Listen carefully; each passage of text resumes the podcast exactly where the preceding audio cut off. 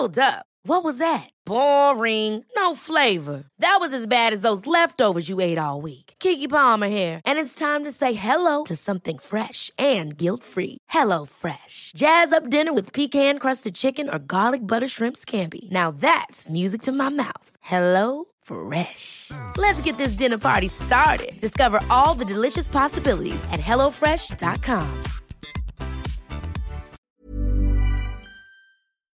Atún Dolores. Atún Dolores, la calidad se prueba, presenta.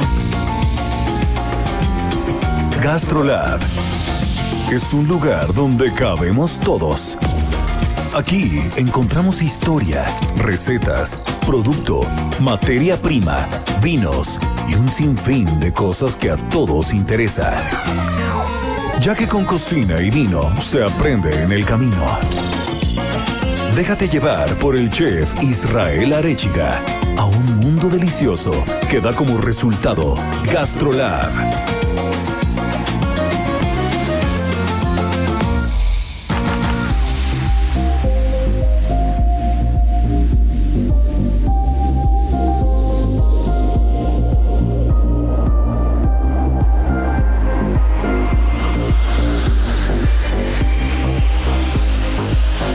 Amigos, ¿cómo están? Estamos en un programa más de GastroLab. Ya sabemos que es fin de semana de historias, de recetas, de gastronomía, de buenas pláticas. Ya saben que nos encantan las historias alrededor de la mesa, alrededor del micrófono.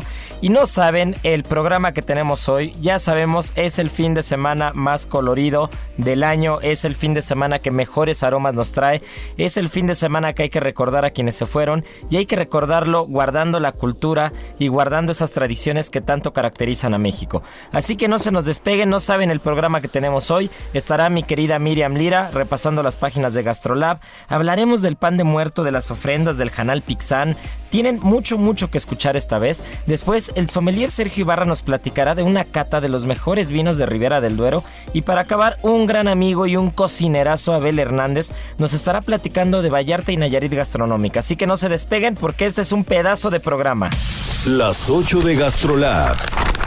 Es momento de dar un repaso por nuestras páginas. Bueno, pues mi querida Miriam, qué gusto saludarte como cada ocho días. Aquí estamos Marianita y yo, ansiosos de escuchar qué nos traes, qué pasó en esas páginas de Gastrolab el día viernes, qué es lo que platicaron, qué es el canal Pixán, el pan de muerto. Ahorita hablaremos de las ofrendas también. A ver, Miriam, cuéntanos todo lo que traes. Suelta la sopa el día de hoy, a ver. Hola, ¿qué tal, Chef Isra, Marianita, amigos de Gastrolab? Como bien lo dice el chef, este es uno de los fines de semana con mayor tradición en nuestro país. Sin duda, pues ni modo, este año estamos celebrando de manera distinta, pues ya que la mayoría de los panteones pues están cerrados, muchas de las actividades fueron canceladas, no tendremos nuestro espectacular desfile aquí en la Ciudad de México, pero pero la tradición de colocar nuestra ofrenda, nuestro altar de muertos, de disfrutar de un rico pan de muerto, debe estar intacta. Esa sí no me la toquen, por favor, porque ahí sí nos ponemos rudos.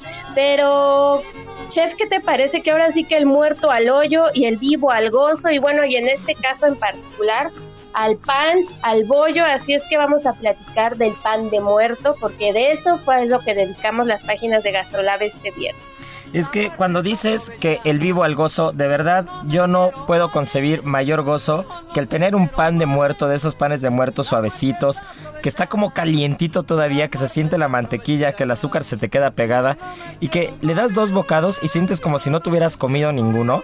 A mí el pan de muerto que es suave, que es aireado, me encanta, el que son como nubes, ¿no? Gran amigo panadero, Carlos Ramírez, que probablemente hace uno de los mejores panes de muerto en la ciudad de Sucre y Cacao, me dijo, cuando nosotros hacemos pan de muerto, tenemos que conseguir nubes. Tú tienes que morder el pan y te tienes que estar comiendo una nube. Y ellos definitivamente lo consiguen. Pero de verdad, eh, no solamente el pan de muerto, ¿no? Todo lo que, todo lo que hay alrededor todo lo que hay alrededor de la ofrenda, alrededor de estas épocas, el, el, producto de temporada, la calabaza, ya hablamos alguna vez, la mandarina, todas las frutas que vienen. Es que para mí esta época es, es como una delicia, aparte es el mes de mi cumpleaños, entonces, este, doblemente celebración. Ya saben que, este, que, que hay que celebrar siempre, aunque estemos en casa y todo, no hay que dejar desapercibida la fecha. Pero, pero, de verdad, el pan de muerto, todo lo que hay en la ofrenda, los dulces, los dulces típicos mexicanos, todas estas frutas son una completa locura. Entonces, cuando hablamos de pan de muerto y de orígenes de pan de muerto, ¿qué es lo que, qué es lo que nos platican las hojas de Gastrolab, Miriam? Bueno, pues si este es el manjar que les ofrecemos a nuestras calaveras, a todos nuestros difuntos, para que vengan y que se sienten a nuestra mesa. Con ellos los invitamos a casa a comerse un huesito de trigo con azúcar y pues es la oportunidad perfecta para que ellos sigan este caminito eterno, muy sonrientes, muy glotones como lo eran en vida. Y pues bien lo dice el maestro Yuri de Gortari, quien es el jefe de cocina de la Escuela Mexicana de Gastronomía, el pan de muerto es solo en la panadería y ya cuando lo llevamos nosotros a nuestra ofrenda se transforma en todo ese ritual, en el mismo difunto, en nuestro atal es la representación y personificación de aquella persona pues que ya no está.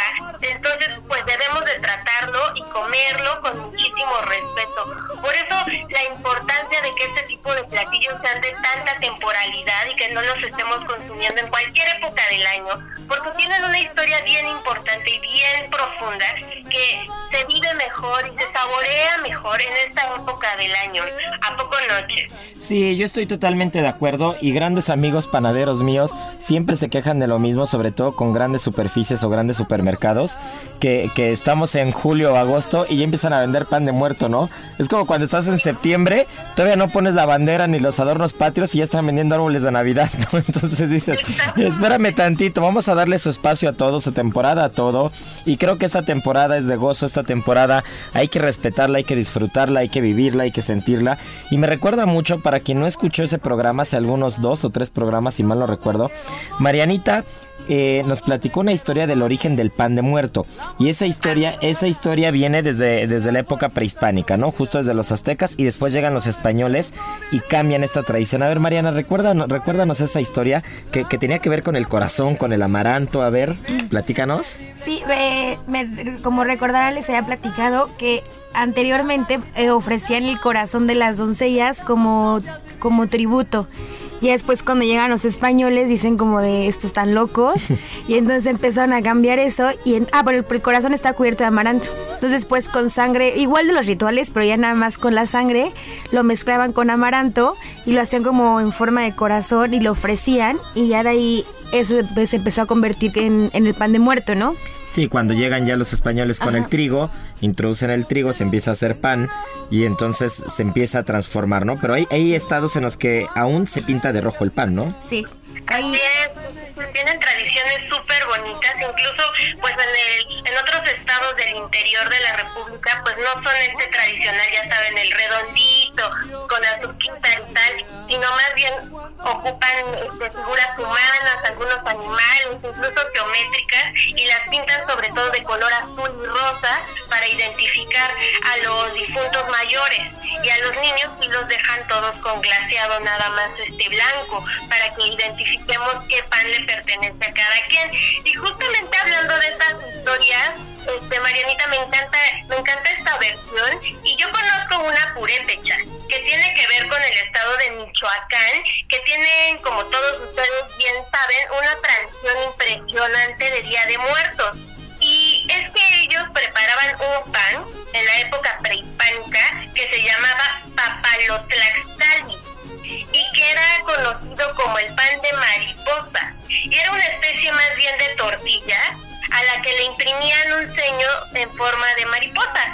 Y pues, pues como todos sabemos, cada año durante los meses de octubre y de noviembre comienza a México el arribo de la mariposa monarca y que coincide con esta celebración de Día de Muertos. Entonces los purépechas consideraban a estas mariposas como el alma de los muertos, de los difuntos, e interpretaban el arribo de todas estas mariposas como la llegada de las almas que venían a visitarnos y a darnos mensajes. Entonces, pues ya saben, si alguno de estos días se encuentran con una mariposa monarca en su camino, este, o de esta especie, este, pongan mucha atención porque probablemente por ahí tengan a alguien que nos esté tratando de mandar un mensajito. Ya, qué bien. Oye, por cierto, ahorita que hablabas de Michoacán, yo tengo unas ganas, unas ganas de ir a la celebración de Día de Muertos a la isla de Janitzio, en el lago de Pátzcuaro, porque como bien lo dices, Michoacán es probablemente, eh, no sé si el estado, pero uno de los estados que mayor tradición y mayor, eh, mayores costumbres hay relacionadas al Día de Muertos, ¿no? Pero yéndonos ahora a la parte del sureste, nos ibas a, plat- a platicar que era el Janal Pixán. ¿Qué es el Janal Pixán para quien nos está escuchando y no tiene idea? Pues es que, Chef, siempre nos enfocamos muchísimo a todas las tradiciones que están más hacia el centro y nos olvidamos un poco de qué pasa en el sur. Y el Chanal Ixtan es la comida de las almas o el alimento de las almas. Es una fiesta súper importante que es una mezcla entre rituales religiosos y tradicionales culinarios. Y se lleva a cabo del 31 de octubre y hasta el 2 de noviembre. Y pues, igual que nosotros, todos los lugareños se vuelcan a los mercados, pasan muchísimas horas en las cocinas y se congregan en las iglesias y en los cementerios. Pero su fiesta inicia con los pixanitos. Así ellos denominan a los niños.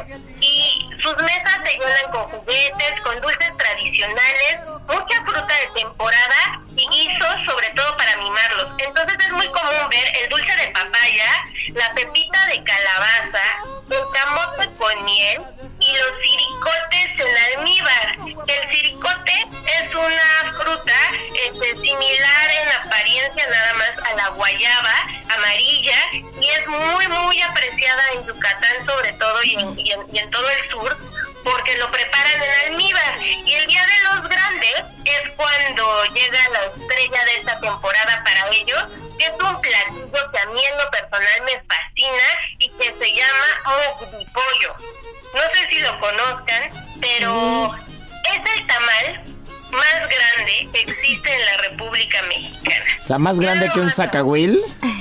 mucho más grande. Hay, hay algunos que dicen que puede alcanzar al menos, que debe alcanzar al menos para 10, 15 personas, entonces es enorme. Y es una receta maya que se prepara tradicionalmente, pues ya saben, horneado bajo tierra, ya hemos hablado también en Del este espacio de los pips, exactamente, y se elabora, se elabora con masa coloreada y condimentada con otra de sus estrellas, que es el achiote, y el relleno es una mezcla de gallina, de pollo y de puerco. Entonces, para que se den un atascón, el que además el Uf. nombre es súper peculiar. Aparte, ¿sabes qué? Yo tengo que reconocer que nunca he sido fan de los tamales. No me matan los tamales. Pero de verdad, este ya me lo antojaste, ¿eh? Este ya quiero ir a probarlo. Tengo que ir a probarlo. Es uno de mis pendientes. Que este. Que probablemente este haga que cambie, mi- que cambie mi parecer y mi forma de ver los tamales, ¿no? Pero. Exacto. Aparte, Marianita trae algunos datos de qué es lo que se celebra el 28 de octubre, qué es lo que se celebra el 30, qué es el primero, qué es el 2. A ver cómo se dividen estas celebraciones realmente. Pues Buenísimo. Se dice que estas celebraciones empiezan a partir del 28 de octubre y es que ese día se supone se celebran a las personas que murieron de forma accidental. Y luego de ahí nos pasamos al 30, que son las personas que murieron pero sin ser bautizados. El día primero a todos los niños y el día 2 a todos los adultos. O sea, creo que más bien solo tenemos como muy plantado el día primero y el 2, pero desde el día 28 hay gente que empieza a celebrar, ¿no? Y algo que hemos platicado siempre mucho es el tema de, de- de la religión y del sincretismo, ¿no? Del sincretismo religioso, gastronómico. Y, y- y- y estas celebraciones casualmente empatan con festividades cristianas, ¿no? Que es el Día de Todos los Santos y el Día de los Fieles Difuntos. Sí. Pero recordemos que antes de la llegada de los españoles ya se celebraba, ya se celebraba, si mal no recuerdo, era el noveno mes del año solar, Sí. Que se celebraba en el Según calendario mixteca se celebraba a los muertos, ¿no? O, o- o se recordaban a los muertos, ¿no? Y este y el origen del Día de Muertos es un origen prehispánico, ¿no? Culturas mesoamericanas como la mexica, los mayas, los mixtecas, los tlaxcaltecas, los totonacas ya tenían o ya rendían este culto a los muertos, ¿no? Y también no solamente en esta parte de Mesoamérica, ¿no? Sino yéndonos completamente al sur, Bolivia, Guatemala, Ecuador, incluso Perú también son culturas o son países que tienen eh, estas que, que- que tienen esta esta, esta tradición de, de celebrar y de tenerle culto y respeto a los muertos en ciertos días, ¿no? Sí, respeto que aparte hasta seccionaban, ¿no? Por ejemplo, eh, había una sección en donde eh, enterraban a los niños y, por ejemplo, ellos solo los enterraban en, por- en forma de posición fetal, ¿no? Había otra parte donde enterraban a los adolescentes y ellos se les enterraban con huesos de animales y vegetales. Ya en el tercer nivel estamos hablando de adultos y ellos, a ellos ya los enterraban en una vasija, que sería lo que hoy es como el, lo- la- como Como el féretro. Exacto, de que, de que los creman. Y se dice que en esta parte, en esta sección, era donde había mucha abundancia y la paz eterna. Y, la, y luego en la sección como cuarto, la cuarta más bien, Ahí enterraban a los ancianos y ellos les hacían unas hogueras de madera y se dice que, bueno, creían que los ancianos regresaban a la tierra en forma de animales. De hecho, también otro dato que es muy curioso es que le- las comunidades prehispánicas creían que todos los seres vivos, bueno, todos los seres humanos más bien, al morir, tenían a esta, esta parte de, esta como... Como alma. Como alma, ¿no? Que se desprendía del cuerpo. O sea, los eh, mexicas le llamaban teyolía y los mayas le llamaban ol. Ol. Entonces creían, las ofrendas nacen de que ellos creían que tenían que alimentar a, las, a estas almas para que llegaran como a ese camino de la luz y pudieran sobrevivir y se volvían inmortales. Ah, pues mira, y mi querida Miriam, aparte, cuando hablamos de ofrendas, hablamos de, de diferentes ritos, ¿no? Diferentes componentes que tiene una ofrenda. Para ti, para ti, ¿cuáles son los componentes que no pueden faltar en una ofrenda en Día de Muertos? Pues miren, los esenciales imprescindibles para recibir a las ánimas, que yo espero que ya todos en casa tengan puesto su altar, y si les falta alguno de estos lo incorporen. Número uno, el agua, porque es la fuente de la vida, y se ofrece para que mitiguen toda esa sed que traen después de largo recorrido, para que fortalezcan su regreso también. También en algunas culturas simboliza la pureza del alma. La sal en segundo lugar porque es un elemento de purificación y sirve para que el cuerpo no se corrompa en el viaje de ida y vuelta y que le sirva también de, de impulso para el siguiente año. Las velas, las veladoras, que estas significan la luz, la fe, traen esperanza a todas las familias que las ponemos, este, también sirven para que impulsemos desde ellas nuestras, nuestros pues rezos, si es que creemos, el copal y el incienso, el copal ya se utilizaba desde épocas prehispánicas por los indígenas, el incienso lo trajeron los españoles, pero se utiliza sobre todo para limpiar el lugar de los malos espíritus y así toda la el, el alma pueda entrar acá a su casa sin ningún peligro pues las flores que tanto nos gustan, las de cempasúchil, que el color, este, dependiendo del color significa la pureza, la ternura, estas anaranjadas del cempasúchil tan fuerte pues marcan el camino de, de las ánimas hacia nuestro altar, este, el caminito que es, que es muy este muy representativo en todas en todas nuestras ofrendas el petate que ya casi no lo ponemos pero justo de este instrumento que funcionaba anteriormente para dormir y para descansar pues tiene mucho sentido con el día del muerto porque de ahí viene la expresión se petateó o sea que se echó a descansar, un descanso eterno, pero bueno, el petate también es muy, muy importante. El pan, que ya hablamos largo y tendido de él, que pues, este, para alimentar y, y que, y que puedan estar las almas bien, bien nutridas ese día. Este, el retrato, ¿cuál otro más se me está yendo? Las calaveras, las calaveritas de azúcar, que eso es totalmente mexicano. Yo cuando pienso en México me vienen colores, aromas, que ya dijiste lo del copal. Yo pondría el copal en el top one de todos mis aromas favoritos. O sea, para mí no existe un mejor aroma en el mundo, en el mundo que el del copal. ¿No? Es delicioso. Pero las calaveras, que también recordemos que en la época porfiriana, con el, con el maestro José Guadalupe Posada, que en paz descansa hace ya muchos, muchos años, eh, representaba, ¿no? Representaba a la Catrina, a la calavera, con, e- con, con ese con ese humor, ¿no? Que siempre ha caracterizado a los mexicanos y que siempre hemos tomado a las Catrinas, hemos tomado a la muerte, eh, no solamente, o sea, no, no, no faltándole al respeto, pero sí, sí bajándolo a un punto en el que, en el que la muerte también se puede tomar con humor, porque así somos los mexicanos. Claro, y que estas calaveritas de azúcar hacen referencia al Zompanti, que era este monumento de cráneos que ponían los mexicas, y a la llegada de los españoles pues tratan de suavizarlo ya cuando ven los altares y demás, y les ponen estos detalles con flores y, y- y un montón de alegría, caras risueñas, este, calaveras bailarinas que están dedicadas a la Santísima Trinidad y pues ya de ahí de chocolate, de amaranto, de una cantidad de De ingredientes. gelatina, de azúcar. Así es, entonces también son súper representativas, no puede faltar en el altar. Y también otra cosa, el licor, ¿por qué no? Es, esa es un poquito la alegría, la alegría. Sí, sí, sí, sí, sí. Y una cruz muy grande de ceniza. Para que, para que dejen ahí todas las almas sus culpas, las culpas que alguna vez tuvieron. Y, y también hay otro, hay, hay un par de elementos diferentes que digo, evidentemente ya no, no forman parte de la, de la ofrenda como tal, pero que van muy ligado al tema de los, al tema de los muertos. Una de ellas que a mí me encanta esa historia es la de las monedas de oro, ¿no? Que es una, que esa es una tradición eh, completamente europea, sobre todo griega. Y, y tenían la, la, la costumbre de poner una moneda de oro bajo la lengua para que la persona que había muerto pudiera pagarle al Caronte, que el Caronte era el barquero de Hades, que era el que los llevaba al inframundo, ¿no? Y en el caso de los mexicas usaban el trueque. Entonces cuando se enterraba a la gente, se enterraba con, con semillas de cacao, se enterraban con vasijas, con especias, con cosas para que pudieran pagar, ¿no? Pero aquí Mariana trae otro que, que, que, que a todos nos encanta. Sí.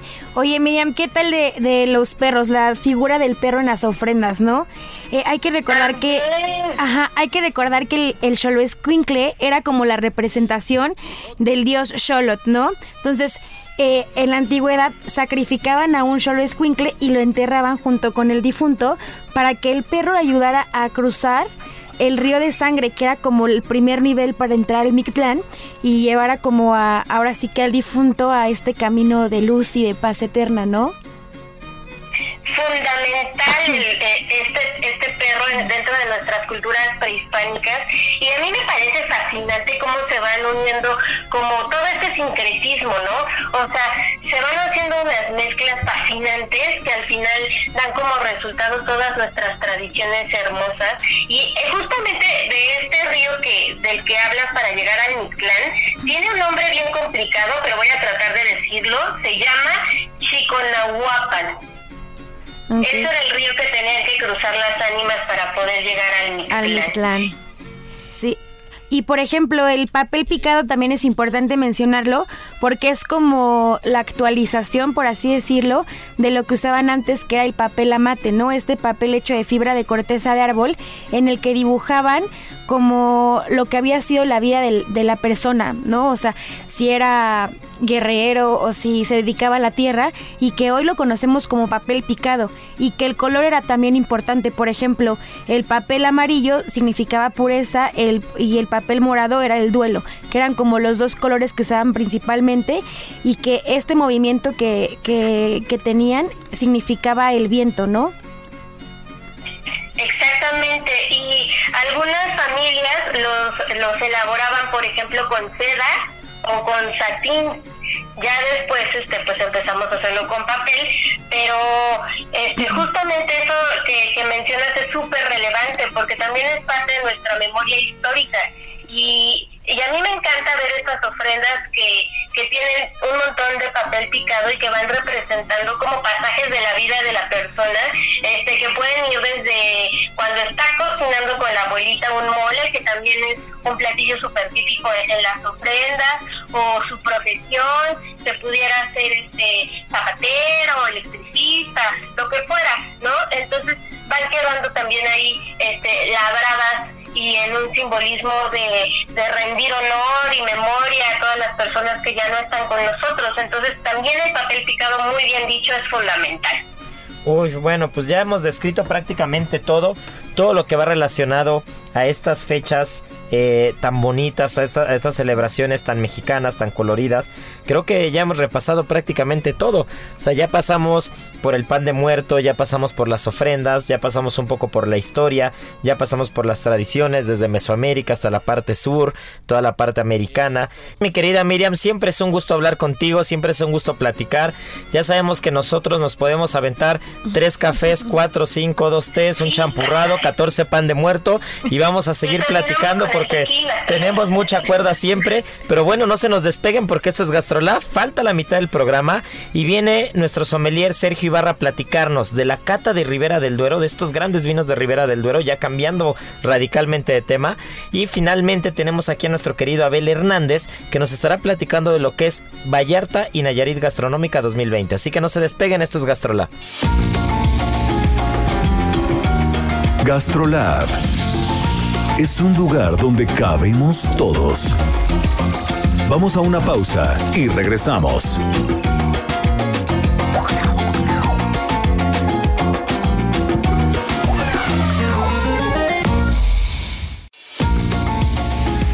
Gastrolab, estamos de regreso.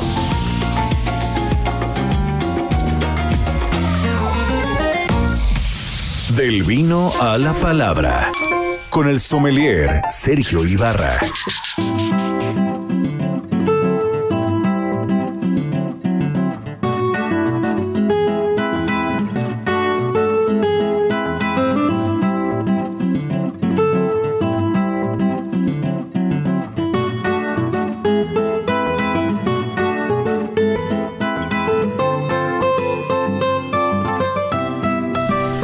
Pues como les dije hace un momento antes de irnos a comerciales, ya tengo aquí a nuestro sommelier de cabecera, nuestro querido Sergio Ibarra. Ahora sí que, que, el some que nos guía por este camino del vino y por este camino de las bebidas espirituosas.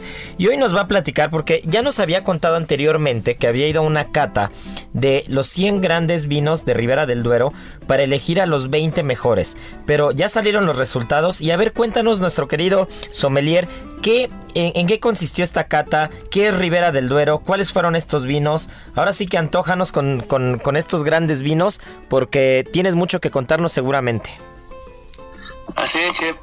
Pues fíjate que, bueno, Ribera del Duero pues es una denominación de origen eh, que se encuentra dentro de Castilla y León y, pues tiene pues estas características climatológicas donde eh, pues el cultivo de la vid pues es esencial, ¿no? Y como tú sabes, pues eh, pues se llegan a, tener los mejores vinos, ¿no? O algunos de los mejores vinos de España. Y, y sí, efectivamente en México se, se llevó un evento donde querían traerlo ya hace tres o cuatro años, donde hubo un panel de, catadores donde se seleccionaron a, eh, pues sí, los mejores 20 vinos de, de Ribera del Duero, se cataron más de, más de 100 vinos y, era un evento muy esperado a, a, pesar de que ya era tres o cuatro años, pues porque también con este encierro pues se, se, se quitó todo, ¿no? Entonces todo el mundo pues ya ya quería como que salir a, a degustar, a, probar y pues hacer eh, este trabajo que, que, muchos profesionales pues ya extrañábamos, ¿no? Y pues se, dieron a la tarea de, juntar eh, algunos de los mejores eh, sommeliers del país y fue aquí en, justo en el restaurante Opía de Cuchón, ¿no? Donde pues la denominación de origen que, que lleva a cargo esta Beatriz, ¿no? Nuestra querida Beatriz que de repente hemos trabajado con ella, pues, pues nos hizo el favor de invitarnos y, y una, pues lo hicieron eh, muy bien organizado porque pues nos dieron como que todos los implementos para la sana distancia, además eso te iba a preguntar, ¿cómo se adapta una cata? ¿Cómo se adapta una cata a la nueva realidad? ¿Cómo funciona eso? Eh, pues fueron fueron cinco mesas, cinco mesas donde a todos nos separaron, pues sí, metro y medio, nos dieron caretas, nos dieron cubrebocas, nos dieron guantes. Solamente estaba permitido eh, pues levantarse la careta y, y obviamente bajarse el, el cubrebocas a la hora que, que comenzamos a catar. Teníamos eh, más o menos cinco minutos por, por vino. Todos los vinos eh, obviamente estuvieron tapados y registrados con un número para para llevar ese orden. No sabíamos pues qué era lo que estaba o sea qué eran lo- los vinos que estábamos probando. Lo que sabíamos que eran de Ribera del Duero pero pues no sabíamos la etiqueta la bodega ni el año no Que esa es la gracia de hacer una cata. La gracia de una cata, Exacto. y eso es lo que la hace objetiva. Que tú estás probando vinos y calificando, pero tú no sabes si estás probando un Pingus, que en un restaurante te cuesta 40 mil pesos, o si estás probando un Protos, que igual en un restaurante te puede costar mil o 800 pesos. ¿Es correcto? Exacto, sí, sí, sí, sí, no, es, es lo interesante de una, de una cata ciegas y, y además, digo, eh, inicialmente pues estuvo el, el, el presidente, ¿no? Del Consejo Regulador, que es este Pablo Vaquera, y hizo un streaming y dándonos la bienvenida a todos, porque todos estos resultados pues van a salir, bueno, ya salieron el, el día de ayer, ya que, ¿no? Y es que inicia noviembre, ¿no, chef? Así es. Entonces, eh, pues toda la gente, ¿no? Todos los, los gastroescuchas pues van a, van a tener la posibilidad de, de ver estos 20 vinos que, que, que pues seleccionamos todos los, los catadores de aquí. ¿Cuáles son, de ¿cuáles son las ¿no? sorpresas más grandes que tú recuerdes o que aunque hayas estado tú o no hayas estado tú en estas catas a ciegas de vino? ¿Cuál es la sorpresa más grande? ¿Te ha tocado ver que destrocen a un vino de estos, de estos grandes vinos de 50, 100 mil pesos? ¿Te ha tocado ver que algún vino que nadie hubiera pensado este, ganó? O sea, ¿cuáles son esas sorpresas que, a todos nos encanta escuchar estas historias? ¿Cuál es la sorpresa más grande o las sorpresas más grandes que tú recuerdes en relación a una cata de vinos a ciegas? Eh, pues fíjate que aquí sí te... Pues sí, al- yo siempre he dicho que el vino, el vino pues tiene todas las cualidades, ¿no? Todas, todas las cualidades, lo- los aromas, los colores, las texturas, los sabores.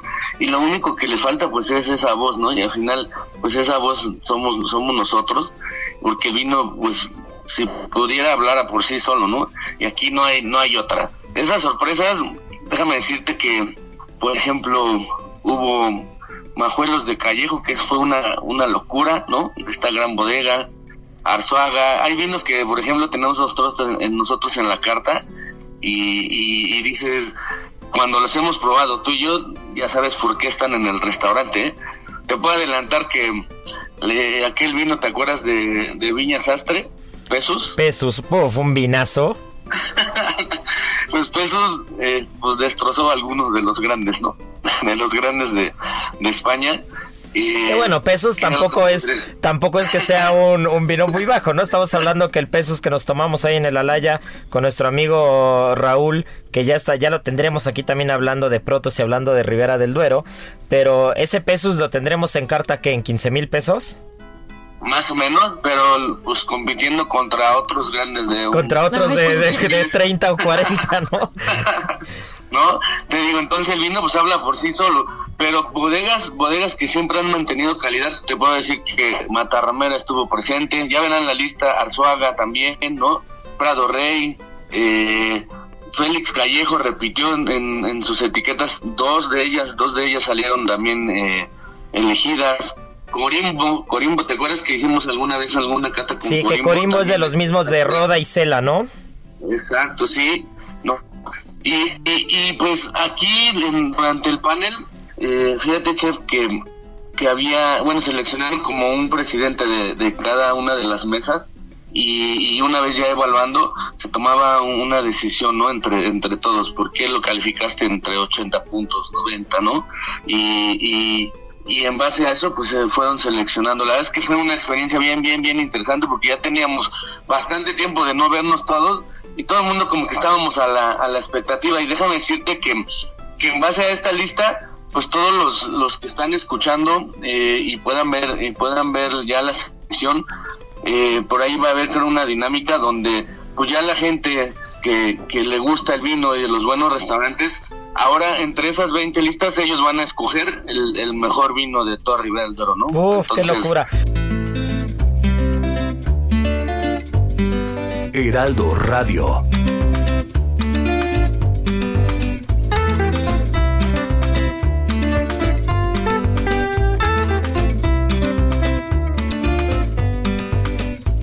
Y otra cosa que yo quiero saber, digo, yo he estado en algunas, en algunos paneles de cata, pero no así de pros, de, este, de ya tal cual sacar a los mejores 20 de una de las mejores zonas productoras de todo el mundo.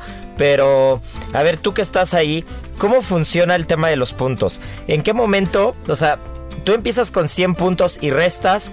¿O empiezas con cero y sumas? ¿Restas por defecto? ¿Sumas por virtud? ¿Cómo funciona eso? Eh, pues hay, hay una ficha donde, donde sí son 100 puntos. Eh, el color, el color pues te va, creo que prácticamente el color, al menos que tenga turbidez o, veas algún defecto, es donde casi todos evaluamos igual, ¿no? Y de ahí, eh, pues cada parámetro te va, te va sumando esa ficha que son los 100 puntos, ¿no? Puedes ir con, con los aromas, eh, con la intensidad, eh, qué tanto eh, persistencia tiene en boca, ¿no? Si el vino está equilibrado, si tiene, eh, pues esa también esas caudalías, esa persistencia en boca, e incluso, eh, pues vas, vas anotando pues todos los defectos y al final, yo lo que hago, nuevamente lo capto porque si, si vas anotando como lo vas percibiendo, y como vas avanzando en la cata y son tantos vinos, de repente puede suceder que que, que estés calificando bien a, un vino y, y, de repente te sale uno que, que tú sientes que, está que está mal y resulta que son esas grandes etiquetas eh, por eso es donde donde entran eh, pues este panel de cata oye a ver por qué lo calificaste de esta manera, ¿no? Y puedes regresar y a lo mejor rectificarlo. ¿Sí me, ¿sí me explico? Sí, eso, eh, yo creo que eso es muy importante porque también eh, seamos honestos, ¿no? Un, un, gran amigo panadero, Kenny Curry, eh, sacó su lista y digo de manera muy personal en Facebook, pero sacó su lista de los mejores panes de muertos, sus únicos tres panes de muerto que a él le gustan, y él es panadero, y decía, no hay paladar que aguante probar 100 o 30 o 80 o 200 panes de muerto, ¿no? Y poder ser objetivo. ¿Qué pasa con el vino? O sea, ¿Cómo, ¿Cómo puede ser objetivo probando 100 etiquetas diferentes? ¿Qué es la escupitera? ¿Cómo funciona? ¿Te tomas todo ese vino? ¿Lo escupes para adentro? A ver cómo funciona eso. eh, no, tienes que ser muy profesional. Es, es, difícil yo creo, pues, bueno, escupir para adentro todos los vinos, como tú dices, y cada uno, pues, pequeños sorbos y estar constantemente con el pan, un poco de, de agua natural, agua mineral, y en este caso, eh, las cinco mesas catamos cada quien 25, ¿no? Ok, ok. Para que también no nos saturáramos tanto. Ah, ese, dato es importante. sí. ¿No? ¿No? Eh, he estado en algunos donde nos damos algunos recesos, ¿no? Podemos estar trabajando tal vez, eh, no sé, tres horas, cuatro, y nos hemos dado un receso de unos 30 minutos y regresamos, porque llega en algún momento donde, donde incluso con el olfato eh, pues te llegas a, desinhibir, ¿no? Si te mareas un poco, cuando ya son bastantes vinos. Claro, te saturan todo. No, es sencillo, sí, no es sencillo. Así es, todos los aromas. Ok, Sergio, y a ver, una última cosa, una última cosa. Imagínate que estás abriendo en este momento, descorchando una botella de Ribera del Duero. ¿Cómo, cómo, describes el vino para lograr esos 100 puntos? Venga, empezamos por vista. Es lo primero que ves, ¿no? Vista. ¿Cómo tendría que ser el vino para tener todos los puntajes de, la vista? ¿Cómo sería? Ok, pues el color tendría que ser pues un, un rojo rubí con, con esas tonalidades eh, tal vez un poquito hacia el granate, ¿no? Limpio, brillante, con una densidad alta, ¿no? Que densidad alta ya lo habíamos platicado, es cuando giras el vino y se pega a las paredes de la copa y empieza a lagrimear de manera como lenta, ¿no? Con, con, con, con mucha sutileza, ¿es correcto? Perfecto. Ok, después. la nariz, nariz. La nariz tendría que, hablamos primero de la intensidad, tiene que ser una, una muy buena intensidad aromática. Hablamos de intensidad cuando el vino tal vez lo pongamos a, la altura del pecho y empiezan ya a salir esos aromas, ¿no? Y de ahí pues vamos al, carácter. El carácter pues tiene que tener frutalidad, tiene que tener... ¿Carácter te refieres carácter gustativo cuando lo pruebas? No, en, carácter hablamos de nariz. Ok, seguimos en nariz entonces. especies, tiene que tener tostados, tiene que tener ese abanico de aromas donde tú sigues exigiendo al vino girando la copa y el vino no deja no deja de, sorprenderte y de darte pues esa intensidad aromática y, la diversidad no que que conlleva. Y ahora a lo buen bueno, en boca. En, en boca todo tiene que tener eh, un equilibrio, ¿no? Que no resalte ni el alcohol, no resalte ni la acidez, no resalte ni la tanicidad. Todo tiene que, que estar en boca, ¿cómo llamarlo? Pues sí, redondo, un vino, un vino que, que sea equilibrado, que, que sea sutil, que los taninos estén sedosos, que sea pues un vino fino, que sea un vino elegante, que no, que no te desgaste esa tanicidad, que no te resalte tanto el alcohol o la acidez, ¿no? Tiene que ser pues un vino fino, ¿no? Por, por, por darle un, un- una palabra o, o esa descripción, ¿no? Ok, ahora, Eh, ahora te vas a tener que mojar, ya te voy a embarcar. Dime, dime todo lo que acabas de describir. ¿En qué? Uno solo, ¿eh? Uno solo. ¿En qué vino Wow. de Ribera del Duero encontrarías todo eso que acabas de describir? Uno, ¿cómo va? Venga. Ah, voy a decir dos. Bruno, me gusta mucho Bruno de Finca Villacreces. Así es, y Bruno, una joya. yo creo- y yo creo, y yo creo que no se me olvida, pesos no se me olvida. Y además el año que probamos, creo que fue el que ganó el, el mejor vino de España sobre, sobre Vega Silia, sobre Pingus, ¿no? Pues ya está. No, no, Entonces, no, no Bruno, que, que- que precio-calidad, la verdad, es muy accesible. No estamos hablando de lo Sí, que cuesta pesos. Entonces, Bruno lo pueden buscar. Es un vinazo Ribera del Duero, Finca Villacreces, ya lo dijo Sergio. Y el otro que es Pesus de Viñasastre. Son dos grandes joyas. Pesus sí es para una ocasión especial. Ese ya sabemos que es uno de los grandes vinos. Pero, pero bueno, pues muchas gracias, mi querido Sergio. Siempre aprendemos cosas contigo. Me encantó que nos platicaras esta cata, que nos platicaras todo lo que es estar atrás de 25 etiquetas para eh, de 25 y de 100 etiquetas para poder lograr 20 y después de esas 20 sacar una. Es, es, es un mundo que muchos amamos, pero desconocemos desde las entrañas. Y bueno, pues tú nos acercas a eso. Muchas gracias y no se nos vayan porque ya está aquí mi querido Abel Hernández.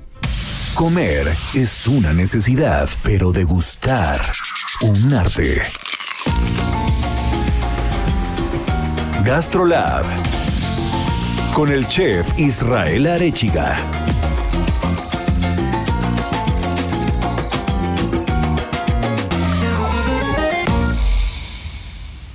No hay amor más puro y sincero que el de un cocinero.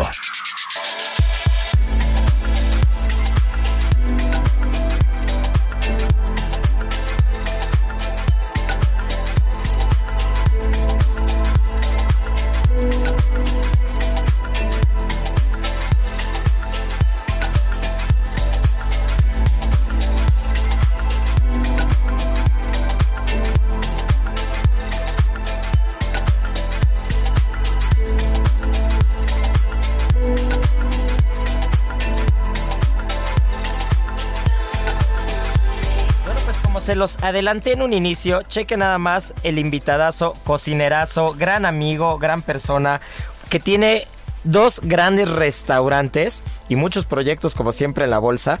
Pero mi querido Abel Hernández de Loreta, de Loís, este cocinerazo que lleva más de 10 años en la escena gastronómica mexicana, pues nos viene a platicar hoy de lo que va a ser Nayarit y Vallarta Gastronómica 2020 o de lo que está haciendo. Mi querido Abel, bienvenido. Cuéntanos qué es, a ver, qué, es este festival, por qué eres el padrino, por qué eres el, este, presentador. A ver, cuéntanos qué hay alrededor de eso. ¿Cómo estás, Isra? Pues encantado de estar aquí. Y pues sí, platicándoles hoy un poquito de este Festival Vallarta Nayarit Gastronómica, que, que en esta ocasión estamos celebrando la doceava edición. Nada más. Nada más, 12 años seguidos de hacer un festival increíble, con colaboraciones padrísimas, con grandes chefs. En esta ocasión tenemos un muy buen cartel nacional, eh, varios chefs de manera virtual, porque la verdad es que siempre vienen. Es increíble tener la cantidad de estrellas Michelin que tienen cada año, este poder ir en un transfer con ellos, este platicando, echando tragos, este abriéndonos un poquito, compartir, este pues creo que son cosas de las que ponen un poquito a la mano de la gente de Vallarta Nayarit Gastronómica, que como lo platicábamos hace rato también en otro programa de radio, pues creo que la, la oportunidad que tiene la, la gente de ir, de conocer, de vivir de primera mano las experiencias de grandes chefs, de grandes personalidades y celebridades, porque no nada más son los chefs, son las cenas, son las presentaciones de, de Claro. Patrocinadores, eh, las cocinas tradicionales. No, y eh, luego en este marco del Día de Muertos, de, de estas festividades tan coloridas, que, que probablemente es, eh, yo lo decía hace rato, que es probablemente la fecha en la que la cultura mexicana, los colores, los aromas, la gastronomía, nos, nos hacen sentir más mexicanos todavía. Exacto, no cabe duda que la muerte es mexicana y que nos viste de colores, de sabores y de, olores y que al final es un día en el que cubrimos el mundo de México y de Cempasúchil y hacemos que, que retumbe el himno nacional a lo largo del mundo porque todo el mundo lo ubica así, ¿no? Llámale Coco, llámale Como películas de quieras Disney, lo que sea, pero hemos llegado a abrazar el mundo. Así Y- es. Y tengo, y tengo yo otra duda. También siendo muy conscientes del contexto del tema de la pandemia, ¿cómo se ha adaptado ese festival después de 11 años, en este doceavo año ya? ¿Cómo se adaptó al tema de la pandemia? Eh, ¿Todo es presencial? ¿Habrá cosas virtuales? ¿Cómo funciona? Pues sí, hay presencial y virtual. Hicimos, hicimos este año, bueno, eh, un festival mix. híbrido se llama, en esta doceava edición, donde lo entendió muy bien la gente, la- las personas, los chefs, los participadores, y, y- y que hemos tenido una gran respuesta eh, en, en- en los streamings. Y, y pues que nos, nos da un horizonte de cómo van a ser a lo mejor las cosas en un futuro próximo y de cómo podemos seguir haciendo bien las cosas y siguiendo tra- trayendo a Vallarta, Nayarit Gastronómico siempre a los mejores talentos y a vivir las mejores experiencias, ¿no? Tanto en cenas de primera mano con estos chefs, tanto en las conferencias, las clases demostrativas, eh, las degustaciones que se arman, cócteles. Eh, creo que es un momento de, de celebración que después de estar guardados tantos meses, eh, le ha caído muy bien a la gente. Obviamente contamos con un aforo restringido, con un protocolo de salud eh, y sanitario muy, muy eh, eh, robusto, porque al final pues hay que salvaguardar la salud la integridad de todos los visitantes y, Claro. y creo que se ha hecho de manera excelente, ¿no? ¿Y cómo influye finalmente en, la, en, en esta promoción nacional e internacional también en materia de turismo gastronómico? ¿Cómo influye este festival? ¿En qué puede beneficiar ahora mismo con estos tiempos? ¿De qué manera crees que puede dejar algo para, para este turismo que, que el turismo gastronómico, recordemos, ha crecido exponencialmente en los últimos años? Muchos de nosotros viajamos pensando en comer, ya no viajamos, ya no haces la lista pensando en los monumentos, en los museos. Museos, nada. Eh, no, no, no, ya, ya, ya haces la lista pensando en lo que quieres comer, ¿no? Despertando que voy a desayunar. Así es, exactamente, ¿no? Es, más, hasta llevas itinerario de cinco comidas por día. Sí, sí, por si se nos barre alguna. Sí, sí, sí, sí. Entonces, ¿cómo influye? Pues mira, yo creo que al final, y creo que no me dejarán mentir, pero al final creo que somos eh, lo que comemos y lo que hemos aprendido, nos hacemos de esas experiencias como cocineros. Entonces, acercar de repente experiencias de tres estrellas Michelin cuando no existen en Vallarta, pues hacen que la gente suba un poquito los estándares, ¿no? Y lo hemos visto los últimos 10 años. Realmente ha habido una revolución gastronómica en nuestro país, Sí. sobre todo hablando de estos destinos turísticos, que de alguna manera sabías que ibas a Ixtapa, pero que jamás ibas a comer bien.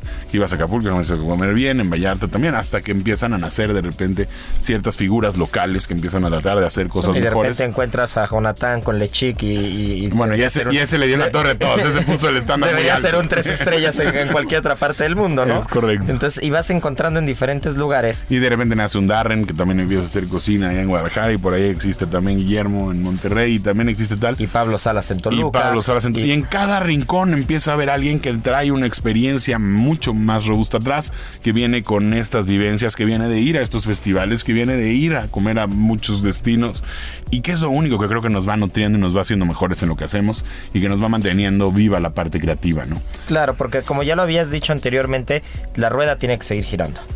¿No? Y, y de alguna manera el turismo sí con, con- con sus precauciones, sí con sus cuidados, sí con, con los aforos correctos y todo, pero el turismo tiene que seguir, los restaurantes tienen que seguir abiertos, los hoteles tienen que funcionar y creo que, que el hecho de que no se haya cancelado este festival y se hayan sabido adaptar y, se, hayan, se hayan convertido en una, en una parte híbrida para poder lograr con eso, creo que es digno de reconocer a los organizadores, es digno de reconocer que, que los chefs también se le están jugando, porque no nada más es ahí voy, porque pues está bueno y me, gusta el, cotorreo y me encuentro con grandes cocineros, ¿no? Realmente se la están jugando también y, y creo que creo que por, por personas como quienes organizan y como quienes están ahí, como es tu caso y, el de muchos otros colegas y grandes amigos, creo que ustedes hacen que esto no se caiga, que esto se mantenga, que, quienes estamos desde nuestra trinchera en los restaurantes, en las cocinas, en los banquetes, pues sigamos también poniendo de nuestra parte, porque si no esto se nos va a caer. Pues ya para que te animes y ahora vayamos el año que entra, porque eh, ya estamos en, en cierre de- del festival este año, pero pues no dejen de estar visitando todo Vallarta Nayarit Gastronómica.com, eh, en las redes sociales también Vallarta Nayarit Gastronómica, y que vean todo lo que va a ir sucediendo, porque no tardamos en anunciar el siguiente cartel, Eso. este para empezar a ver qué vamos a hacer el año que entra, con más fuerza, con más ganas, y sobre todo pues tratando de hacer que, que los destinos crezcan y que tengamos al final esta, esta impresión y conocimiento de que son destinos preocupados por el tema gastronómico y de hotelería, ¿no? Entonces, Bueno, pues muchas gracias, mi querido Abel. Nos vemos el siguiente año ya, ¿eh? Encantado, Nos vemos órale. el siguiente año ya. Nos vemos Cerrado. para cocinar y para hacer radio y todo. Nos llevamos todo, pero ahí nos vemos, ¿eh? Yo Ya creo es- que estaría padrísimo porque vamos a contar como siempre con grandes personalidades que creo que estaría padrísimo que todo tu, tu audiencia pues también tenga un ratito de escucharlos y que lo podamos difundir. No, pues será una locura y es un compromiso. Y bueno, pues mi querido Abel, estos son tus micrófonos. Gastrolab es tu casa. Muchas y gracias, gracias por tu tiempo. Y como siempre decimos, tripa vacía, Corazón corazón sin sin alegría. alegría. Atún Dolores presentó Aquí concluye otra emisión más de GastroLab, el lugar donde cabemos todos.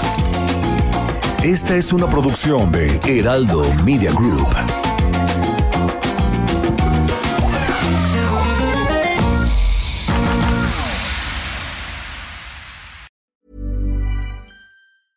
Hey, it's Paige DeSorbo from Giggly Squad. High quality fashion without the price tag. Say hello to Quince.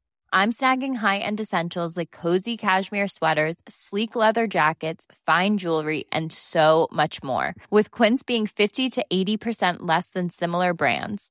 And they partner with factories that prioritize safe, ethical, and responsible manufacturing. I love that. Luxury quality within reach. Go to quince.com slash style to get free shipping and 365 day returns on your next order. Quince.com slash style.